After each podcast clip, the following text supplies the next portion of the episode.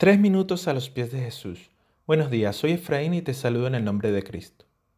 Una de las historias más famosas que contó Jesús es la del hijo pródigo, un muchacho que pidió la herencia a su padre cuando éste estaba en vida y se fue de la casa, malgastando todo el dinero que había recibido hasta caer en la ruina más absoluta.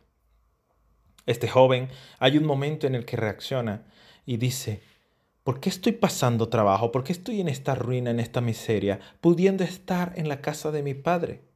Quizás él pueda recibirme y darme un trabajo, quizás algo pueda hacer, pero no puedo seguir en esta situación. Narra la historia que cuando llegó el padre, por supuesto, lo recibió con todo el amor que solo un padre puede tener hacia un hijo perdido.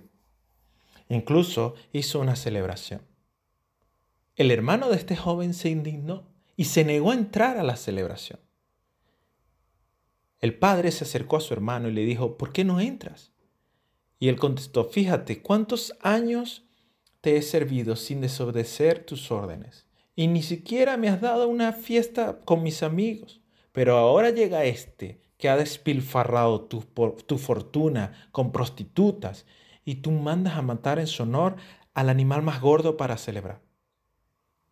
Hijo mío, le dijo su padre, tú siempre estás conmigo y todo lo que tengo es tuyo pero teníamos que hacer fiesta y alegrarnos, porque este hermano tuyo estaba muerto y ahora ha vuelto a la vida. Se había perdido, pero ya lo hemos encontrado.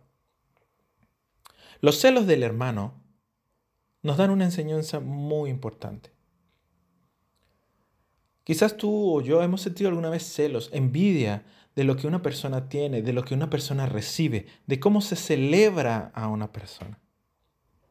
Y el padre del hijo pródigo nos da la respuesta ante esa situación.